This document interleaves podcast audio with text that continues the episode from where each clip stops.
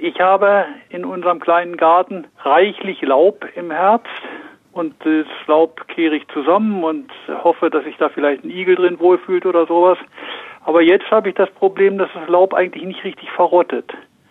Kann ich irgendetwas tun, um das, das beim Verrotten zu unterstützen oder kann ich sonst irgendwie etwas Sinnvolles mit dem Laub tun?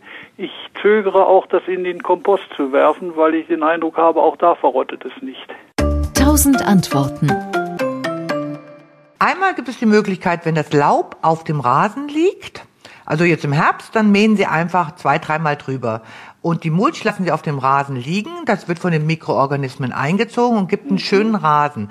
Das andere ist natürlich, wenn Sie einen Laubhaufen haben, sollten Sie auch unbedingt machen für den Igel und für alle anderen Lebewesen im Garten. Die brauchen einen Überwinterungsort.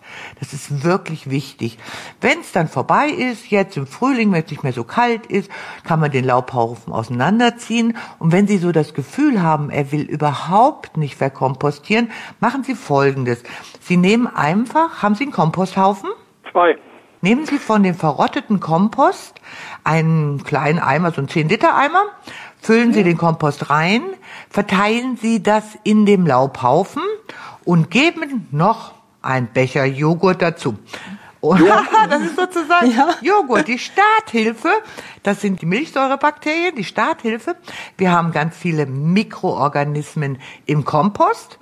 Und mit dem Joghurt zusammen setzt sich ganz schnell der Kreis der Lebewesen um und die fermentieren dann das Laub. Ansonsten können sie auch Laub als dünne Mulchschicht zwischen allen Stauden ausbringen. Sie werden sehen, die sind ruckzuck von den Regenwürmern eingezogen und werden dann von anderen Bodelebewesen umgesetzt. Es gibt einen fluffigen, guten Boden, also so einen richtig schönen humosen Boden. Es ist dann so wie im Wald.